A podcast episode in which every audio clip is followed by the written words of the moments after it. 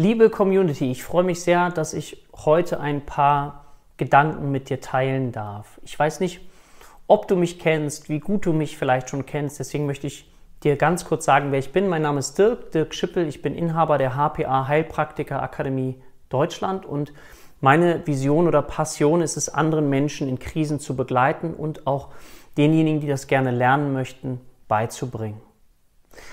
Heute würde ich gerne was ganz, ganz Persönliches mit dir teilen, was mir in diesem Jahr widerfahren ist und vielleicht hast du selbst sogar auch schon diese Erfahrung gemacht. Und zwar ist das noch gar nicht so lange her, es war im November, da kam meine Frau nach Hause und erzählte mir, dass sie in der Kindergarten-WhatsApp-Gruppe, dass es da gerade heiß hergeht. Wir haben einen kleinen Sohn, er ist fünf Jahre alt und geht in den Kindergarten. Und warum ging es heiß her? Du kannst es dir vielleicht schon denken.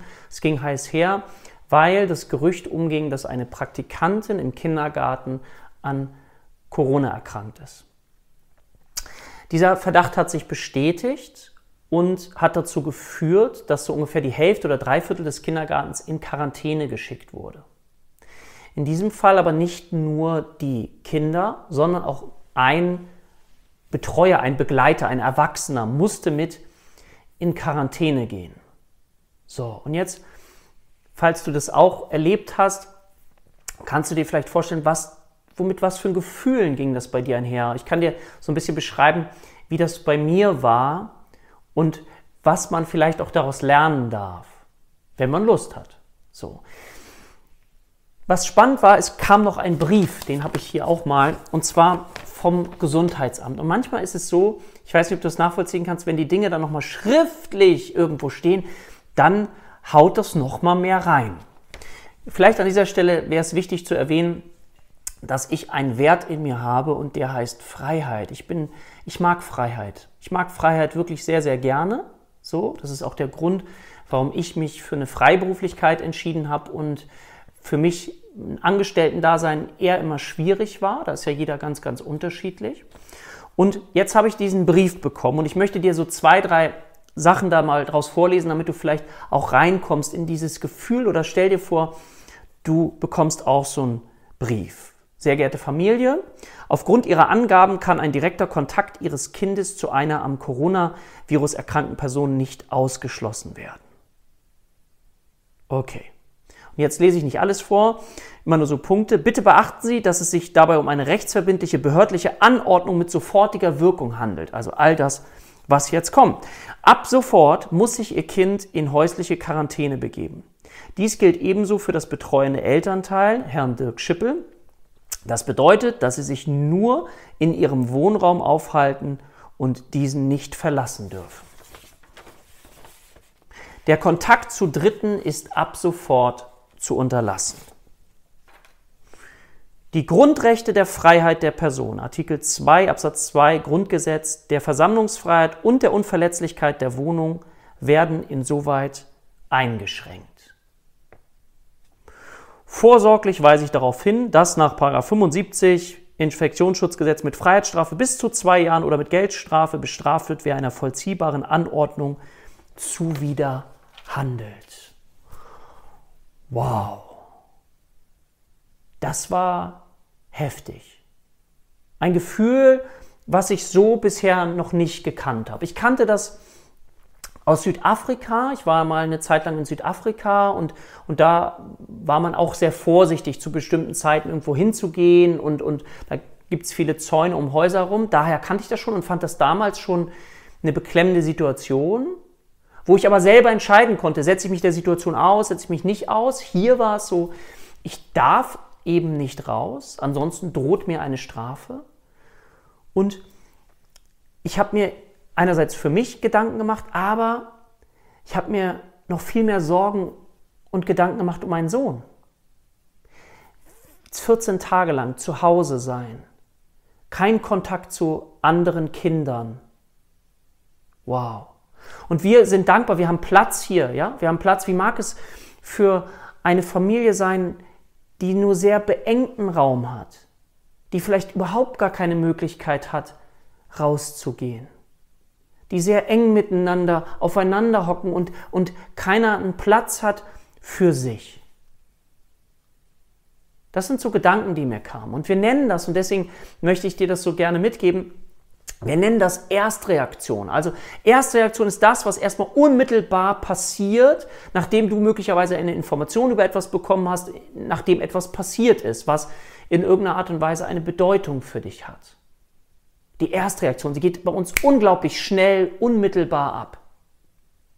Und was ist das so für eine Erstreaktion? Was könnte das sein? Empörung, vielleicht Hilflosigkeit. Und ich habe dann mit Freunden gesprochen und die hatten eine ähnliche Situation. Ah, okay, wie ist das bei euch geregelt worden? Ja, bei uns, das Kind kam in Quarantäne, die Eltern mussten arbeiten.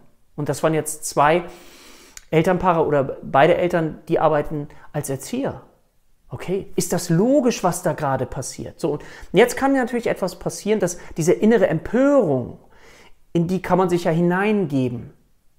Ja, oder? Also ich kenne das manchmal, dass man sich hineingibt in die Empörung und dann stellt man alles in Frage, was hier so passiert. Darum geht es mir jetzt gerade gar nicht. Mir geht es nicht darum, um die politischen Entscheidungen, die da sind. Mir geht es um etwas anderes. Mir geht es um unser eigenes Inneres und wie wir damit umgehen. Ja, und da kommt etwas, das nennen wir in der Psychologie die Zweitreaktion. Also die Erstreaktion geht automatisch in uns ab, ganz schnell, ist genetisch bedingt, unmittelbar funktioniert das, denkt uns vielleicht runter, macht uns fertig, lässt uns hilflos erscheinen, er, erzeugt Enttäuschung, Wut, Empörung, alles, was da ist. Okay. Und die Sorge vielleicht. Wie kriegt mein Kind das hin? Wow, was ist mit den ganzen anderen Kindern oder den anderen Menschen, die das erleben müssen? Das Recht der Freiheit wird eingeschränkt. Okay die Erstreaktion. Und dann gibt es etwas in der Psychologie, das nennt sich die Zweitreaktion. Und die Zweitreaktion beschäftigt sich mit der Frage, wie gehe ich jetzt mit dieser Situation um? Gibt es eine Möglichkeit, dass ich meine Haltung dazu verändern kann und etwas daraus ziehen kann? Wir wissen aus der Forschung, dass immer wenn ich es schaffe, aus einem Problem eine Herausforderung zu machen, dass mich das psychisch stabilisiert. Ja, da ist etwas, worauf ich hinwirken kann. Anstatt das Problem mit seiner Schwere komplett da ist. Herausforderung impliziert auch so ein Gefühl von, von vielleicht Machbarkeit. Das werde ich schon meistern. Und in der Zweitreaktion, die kann unterschiedlich tief gehen. Bei mir war das so, dass ich gemerkt habe, dass ich dankbar bin. Dass ich dankbar bin, weil ich jetzt gemerkt habe, wow, ich habe diese Freiheitseinschränkungen in Südafrika schon mal erlebt, aber jetzt nochmal auf eine andere Art und Weise. Du darfst nicht, das fühlt sich nochmal anders an, ne, wenn du sagst, du darfst eben 14 Tage das Haus nicht verlassen. Da sagen manche von euch, ja Gott, das ist doch keine Herausforderung. Und das ist für jeden unterschiedlich. Für jeden ist was anderes so. Und die zweite Reaktion, Eben, ich bin dankbar. Wow, was bedeutet Freiheit eigentlich für ein unglaublich hohes Gut? Das können wir ja manchmal, wenn wir Einschränkungen unterworfen sind, dass wir danach spüren, oh, dadurch spüre ich den Wert von Freiheit nochmal ganz anders. Spürt man ja manchmal auch, wenn man zum Beispiel fastet oder alles das, oder wenn man ins Kloster geht für eine Zeit lang, wo man Entbehrungen in Kauf nimmt und dann nochmal ein anderes Gefühl dazu bekommt. Okay, und die zweite Frage ist ja dann in dem Fall, worauf konzentriere ich mich jetzt? Ich kann an der Situation nichts verändern. Und was mache ich jetzt?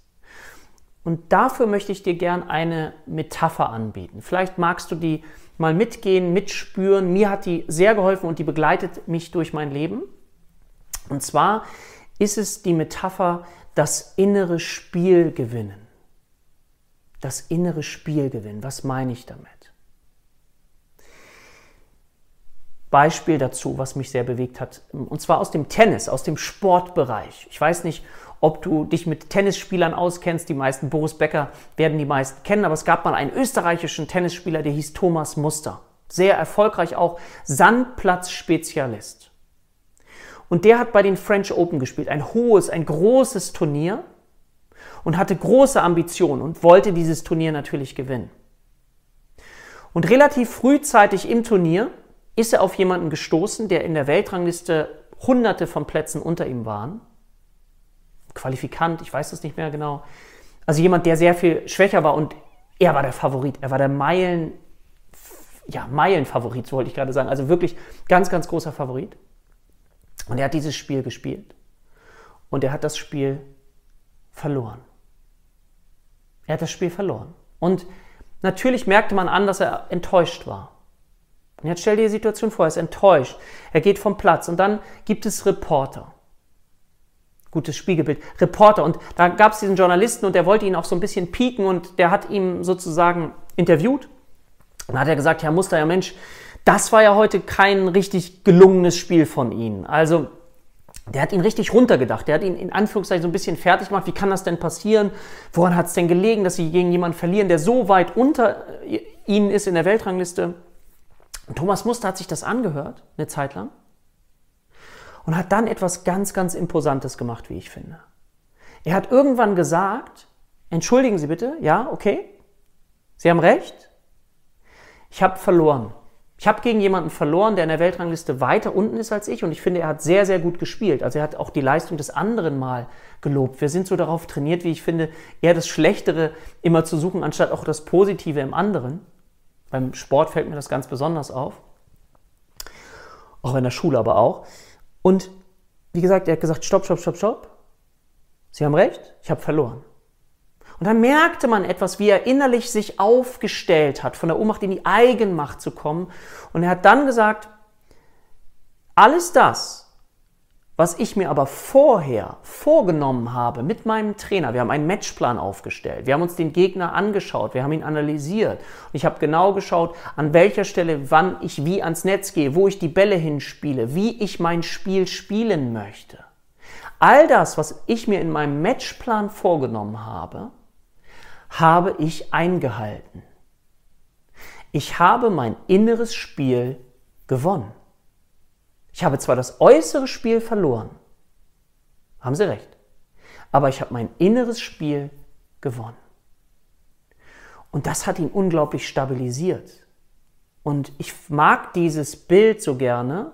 Und vielleicht ist das auch ein Bild für dich. Vielleicht kannst du etwas damit anfangen, mit diesem Bild, das innere Spiel zu gewinnen. Also wenn wir das äußere Spiel nicht gewinnen können gerade, weil beispielsweise das Gesundheitsamt angeordnet hat, dass ich zu Hause bleiben muss. Okay. Was kann ich tun, um mit der Situation bestmöglich umzugehen? Ja? Wie gesagt, ich war sehr beeindruckt davon, wie mein Sohn damit umgegangen ist. Der hatte gar nicht diese Probleme, wie ich gedacht hätte. Ich vielleicht auch imaginiert hatte. Ich habe mir dann auch aus dem Internet so ein, so ein Netz gekauft, so ein Tischtennisnetz, was man an den Esstisch machen kann. Das fand meine Frau nicht so witzig, aber wir hatten unseren Spaß. Wir hatten Freude. Und wir haben es dann möglich gemacht, dass er zumindest über FaceTime mit einem Freund im Kontakt war. Und er hat das so gut angenommen, die Situation der war in seinem inneren Spiel. Der hat die äußere Situation auch erkannt. Das mit fünf Jahren. Und hat dann, das merkte man nicht, er hat gesagt, okay, was ist jetzt hier? Okay, was kann ich jetzt hier machen? So. Das lief gar nicht so bewusst ab, das lief auch unbewusst ab, aber man hat das richtig gespürt. Das war wie mein kleiner Lehrmeister. Ja? Und dieses innere Spielgewinn, wo hast du vielleicht, das ist das, was ich dir so gerne mitgeben möchte, auch für dieses neue Jahr, Vielleicht gibt es da Situationen, wo du Lust hast, mal zu überlegen, wie, wo du dieses innere Spiel spielen möchtest. Und ich würde dir gerne noch zwei weitere Beispiele geben, damit du das für dich vielleicht einordnen kannst, wo man dieses innere Spiel für sich spielen kann. Und zwar immer dann, wenn ich das Gefühl habe, äußeres Spiel kann ich nicht gewinnen. Und wie kann ich es schaffen, von der Ohnmacht in die Eigenmacht zu kommen, in die Kontrolle, in dieses Gefühl von Selbstwirksamkeit, dass ich etwas tun kann. Ich habe eine Klientin gehabt, die in der Bank gearbeitet hat und sie hat im Vertrieb gearbeitet. Und wenn du auch im Vertrieb schon mal gearbeitet hast, dann weißt du, dass dort immer höhere Ziele gegeben werden. Jedes Jahr kommen höhere Ziele und sie hat jetzt ein Vertriebsziel bekommen, wo sie gesagt hat, das, es ist nicht schaffbar. Das ist nicht schaffbar und sie war völlig demotiviert, aber die Bank wollte das unbedingt umsetzen, weil der Bank ging es nicht so gut, dann versucht man das durch höhere Ziele dann den Druck dann auch weiterzugeben vielleicht. Und sie hat das Gefühl gehabt, dass dieses Äußere sie erdrückt und dass es sie hilflos macht und dass es sie demotiviert. Also war ganz viele Gefühle. Das war die erste Reaktion wieder. Die erste Reaktion schlug direkt zu. Und wir haben uns wieder geguckt, okay, das passiert. Und wie können wir jetzt in eine positiv ausgerichtete Zweitreaktion kommen? Ganz bewusst. Mit der Erlaubnis auch der Erstreaktion. Ich finde es immer ganz wichtig, dass wir uns diese Erstreaktion auch erlauben und nicht hadern mit uns. Ja? Wir hadern ja so viel. Okay, und dann war es so, dass wir, sie mochte die Metapher auch mit dem inneren Spiel, dass wir einen Matchplan aufgestellt haben für ihr inneres Spiel. Also wir haben etwas aufgestellt, was ihre persönlichen Ziele sind, was sie gerne in dem Jahr erreichen wollte. Das waren einerseits vertriebliche Dinge, aber auch persönliche Wachstumsdinge, die sie motiviert haben, die sie weitergebracht haben. Und am Ende dieses Prozesses war sie, merkte man eine ganz veränderte Körperhaltung, ein anderes Gefühl, eine andere Stabilisierung. Sie hatte ihren inneren Matchplan aufgestellt. Das, was sie erreichen kann. Und das hat sie sehr, sehr stark stabilisiert. Und das können wir anwenden, auch wenn ich von Arbeitslosigkeit bedroht bin. Also das äußere, das äußere Spiel, jetzt meine ich damit nicht das Lapidare, nicht, dass du mich falsch verstehst, dass sowas ein Spiel ist, aber ich möchte so gern einladen dazu, dass wir uns erlauben, auch mal das vielleicht ein bisschen als Lebensspiel zu sehen. Ein Spiel, was wir nicht gewinnen können, wie Beggar Vance in einem Film mal gesagt hat, das ist so ein ganz, ganz toller Film, sondern dass wir nur spielen können. Und dadurch dürfen wir vielleicht manche Dinge auch nicht immer ganz wichtig, so wichtig nehmen. Manche Dinge sind unglaublich wichtig. Es ist immer so eine Waage. So. Aber diese Frau hat das stabilisiert und sie hatte ihr inneres Spiel, sozusagen ihren inneren Matchplan und wusste, wie sie das spielen möchte. Und natürlich braucht es zwischendrin immer wieder mal Bestärkung dafür. Aber so haben wir die Chance, mehr in unserer eigenen Kontrolle zu bleiben und eben, wir können dadurch schauen, was kann ich an dieser Situation beeinflussen. Ja? Und vielleicht dürfen wir darauf hinaus so eine Gelassenheit entwickeln und schauen, die Dinge, die wir nicht beeinflussen können, sie sein zu lassen und uns auf die Dinge zu fokussieren, die wir beeinflussen können. Das sind so ganz, ganz kleine Dinge. Es haben auch immer wieder Menschen in, in großen Krisensituationen solche, genau diese psychologischen Wirkmechanismus beschrieben. Ja? Und ich habe noch eine andere Situation gehabt und das ist eine tiefgreifende Situation auch gewesen. Da ging es wirklich um Leben und Tod. Eine Frau, die an Krebs erkrankt ist. Und ich weiß nicht, ob du dir vorstellen kannst, was passiert, wenn, wenn du so eine Diagnose bekommst dann kann das dazu führen, dass erstmal alles auseinanderbricht. Die Welt bleibt stehen, es steht still. Alles andere, was vorher mal wichtig war, ist auf einmal völlig unwichtig geworden. Alles ist nicht mehr wichtig. Und, und was entstehen da für Erstreaktionen? Wut, Traurigkeit, Hoffnungslosigkeit, alles das, Ohnmacht, was da passiert. Und mir ist es ganz wichtig, auch nochmal zu betonen, dass es mir nicht darum geht, diese Erstreaktion zu übergehen, sondern die voll zu spüren und zu sagen, okay, das ist ein Teil von mir, das ist so, wow, hu. Vielleicht, wenn wir es schaffen, in der Beobachterposition. Okay, das passiert. Und dann eben aber gemeinsam schauen, und da setzt eben auch Psychotherapie an, da setzt psychotherapeutische Arbeit eben auch ganz stark an, und deswegen bin ich so fasziniert für diese Themen und brenne dafür und bringe es gern Menschen bei. Jetzt zu schauen, wie kann ich diesen Menschen unterstützen, in seine Zweitreaktion zu kommen.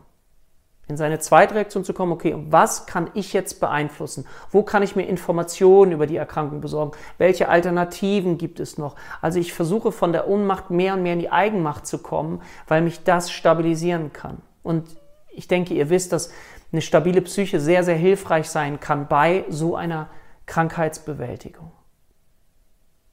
Und wir dürfen da auch immer wieder Ehrenrunden drehen, ja? Ehrenrunden der Verzweiflung, der Traurigkeit. Und dazu möchte ich einladen, sich das auch zu erlauben. Und es gibt in der Forschung ein ganz, ganz spannendes Phänomen. Ich möchte das nur mal benennen heute. Und zwar posttraumatisches Wachstum. Ja, posttraumatisches Wachstum, da habe ich an anderer Stelle Videos zu gemacht. Das heißt, wie wir sogar gestärkter aus Dingen hervorgehen können, die uns extrem belasten oder auch aufgrund einer traumatischen Situation.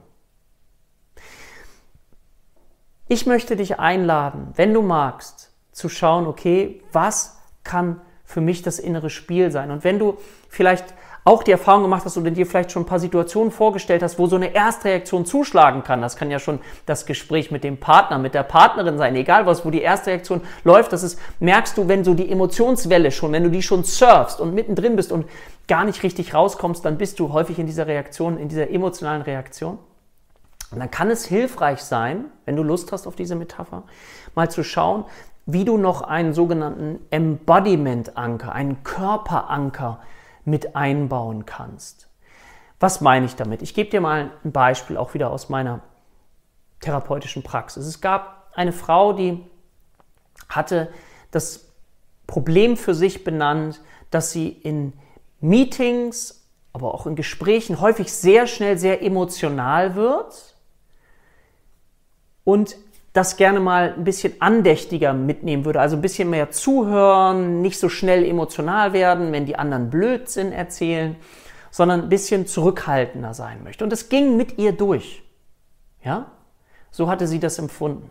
Es war die äußere Situation, die Erstreaktion, die da stattgefunden hat. Und dann haben wir mit ihr gemeinsam oder ich habe mit ihr gemeinsam einen persönlichen Körperanker aufgebaut. Das ist für jeden etwas anderes. Ich habe so viele tolle Ideen dazu schon gesammelt, was Menschen für kreative Ideen dazu haben, was sie da einbauen können. Also in diesem Fall haben wir Folgendes miteinander vereinbart. Sie hat in diesem Meeting ihren Fuß, kannst du ja mal mitmachen, diesen Fuß, ihren Fuß, ihren rechten Fuß so aufgestellt. Also nicht so auf dem Boden, sondern so aufgestellt. Da merkt man schon so ein leichtes Ziehen im Schienbein. Vielleicht kennst du das oder spürst du das auch. So ein leichtes Ziehen. Aha. Das hat sie gemacht, sobald sie sich in das Teammeeting gesetzt hat. Warum? Weil dieser leichte körperliche Schmerz oder dieses Gefühl hat sie daran erinnert, dass sie etwas anders machen möchte als sonst. Okay, das hat sie schon mal, okay. Weil sonst gehen die Emotionen ja manchmal schneller mit uns durch. Und dann war es so, wenn sie gemerkt hat, oh, jetzt werde ich sehr emotional, oh, dann hat sie wie beim Auto, hat sie sich vorgestellt, das ist die Bremse, dann hat sie so leicht abgebremst. Sie hat leicht immer abgebremst und das hat sie sehr stark beruhigt. Und sie hatte nicht das Gefühl, dass sie einschießen muss in dieses Gespräch, sondern sie hat sich selber beruhigt. Sie hat den Fuß so ein bisschen runter, hat das gespürt, hat sich daran also automatisch erinnert. Und das ist etwas, was wir trainieren können wenn du das Bild vom Sportler-Dasein magst. Ich mag das ganz gerne, weil es, eben, es hat was mit Herausforderungen zu tun, ist für mich sehr positiv besetzt. Wenn das für dich, wie gesagt, anders besetzt ist, such dir vielleicht eine andere Metapher. Aber sie hatte das Gefühl von, ah, sie hat die Kontrolle zurückgewonnen. Ja? Sie war in der Eigenmacht. Sie konnte entscheiden, wie sie sich verhält. Und das hat sie sehr, sehr stark stabilisiert. Gut, das war meine Einladung an dich für das neue Jahr und ich wünsche dir ein ganz, ganz kraftvolles Jahr, ein liebevolles Jahr. Und wenn du Interesse hast an diesen Themen, dann schau gern unten einmal in die Beschreibung und vernetz dich mit mir, vernetz dich mit uns, komm in Kontakt. Ich würde mich auf jeden Fall sehr freuen. Und in diesem Sinne freue ich mich auf bald. Vielen Dank, dass du mir zugehört hast. Und ich wünsche dir alles, alles Gute und sag mal auf bald, dein Dirk.